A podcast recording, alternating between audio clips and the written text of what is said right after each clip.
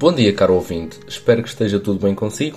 O meu nome é Pedro Cardoso e este é mais um Vozes da Fé. O tema de hoje é um tema que levanta muitas questões éticas, morais e principalmente religiosas, e devido ao seu desenvolvimento atual, tem-se ouvido falar muito dela: eutanásia. Pelo menos em Portugal, eutanásia é um tema que vem sendo discutido desde há alguns meses, mas esta semana foi oficialmente legalizado em Portugal, o que faz disto um belo assunto para falar aqui, então uma pessoa aproveita. A eutanásia, como já mencionei anteriormente, é um assunto complexo e controverso que levanta questões éticas, morais e religiosas. Quando se trata da perspectiva bíblica sobre a eutanásia, temos de ter em conta que podem surgir diferentes interpretações com base em diferentes tradições religiosas e pontos de vista teológicos. Hoje vamos explorar algumas das principais perspectivas e argumentos relacionados com a eutanásia à luz da Bíblia. A palavra eutanásia vem do grego e significa boa morte ou morte suave. É frequentemente associada à prática de pôr termo à vida de uma pessoa que sofre de uma doença terminal ou de uma condição irreversível, a fim de aliviar o seu sofrimento. Alguns defendem a eutanásia como uma opção compassiva para aqueles que enfrentam uma dor extrema e uma qualidade de vida significativamente reduzida. Outros, porém, argumentam que a vida é sagrada e que a eutanásia é uma violação deste princípio fundamental. Bom, para vermos a posição bíblica sobre este assunto, é útil olharmos para os princípios e ensinamentos que a Bíblia apresenta sobre a vida e a morte. A Bíblia deixa claro que Deus é o autor da vida e que nos dá o dom da vida como uma dádiva preciosa. No livro de Gênesis, por exemplo, é-nos dito que Deus criou o homem à sua imagem, Gênesis 1.27. Isto implica que a vida humana é única e valiosa e tem uma dignidade intrínseca. Além disso, a Bíblia também proíbe o assassínio e dá grande valor à preservação da vida. O mandamento Não matarás, escrito em Êxodo 20:13, é um dos dez mandamentos dados por Deus a Moisés. Este mandamento implica uma proibição clara de tirar a vida a outra pessoa.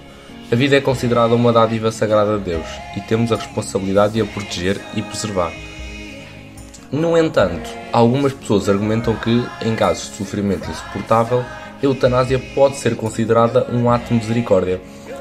Essas pessoas poderão apontar possivelmente versículos bíblicos que falam da compaixão e de cuidado com os outros, como o mandamento de amar o próximo como a si mesmo, escrito em Mateus 22, 39, e o exemplo de Jesus mostrando compaixão e curando os doentes.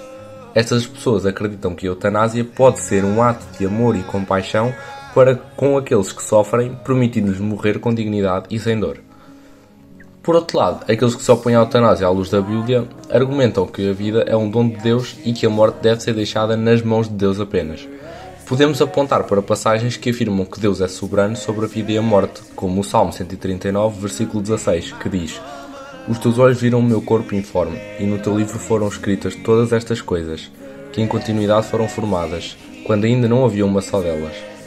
Estas pessoas acreditam que é da nossa responsabilidade confiar em Deus e procurar cuidados paliativos e conforto para aliviar o sofrimento, em vez de procurar ativamente a morte.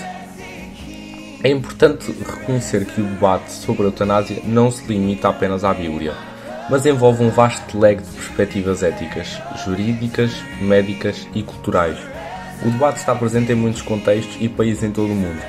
As diferentes tradições religiosas também têm pontos de vista diferentes sobre a questão e é essencial respeitar e compreender estas diversas perspectivas.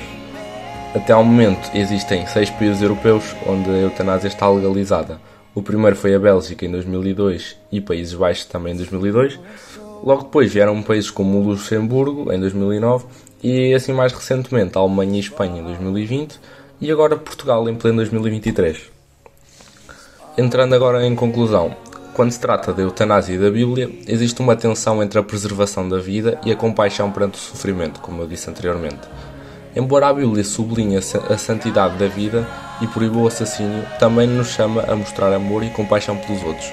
Cabe a cada pessoa estudar e refletir sobre estes princípios bíblicos, procurar orientação espiritual e ética e participar em debates informados e respeitosos sobre a eutanásia e as suas implicações. Eu pessoalmente acredito na, que a eutanásia é errado e acredito que, assim como, como diz na Bíblia, que a vida é uma, é uma dádiva de Deus e que devemos ser gratos por ela e que deve ser respeitada. E assim como não devemos matar outros, assim, usando aquele versículo de não devemos matar outros, também creio que aplica-se também à eutanásia, porque a eutanásia é como se fosse. É não, é como se estivéssemos mesmo a matar outra pessoa. Ainda que o intuito, ainda que seja com um bom intuito, creio que na mesma não deve ser feito. E pronto, esta é a minha opinião. E este foi mais um Vozes da Fé. Espero que esteja tudo bem consigo, espero que tenham uma ótima semana. Para a semana há mais um, como já estamos habituados. Espero que tenham o resto de uma boa semana. Que Deus o abençoe.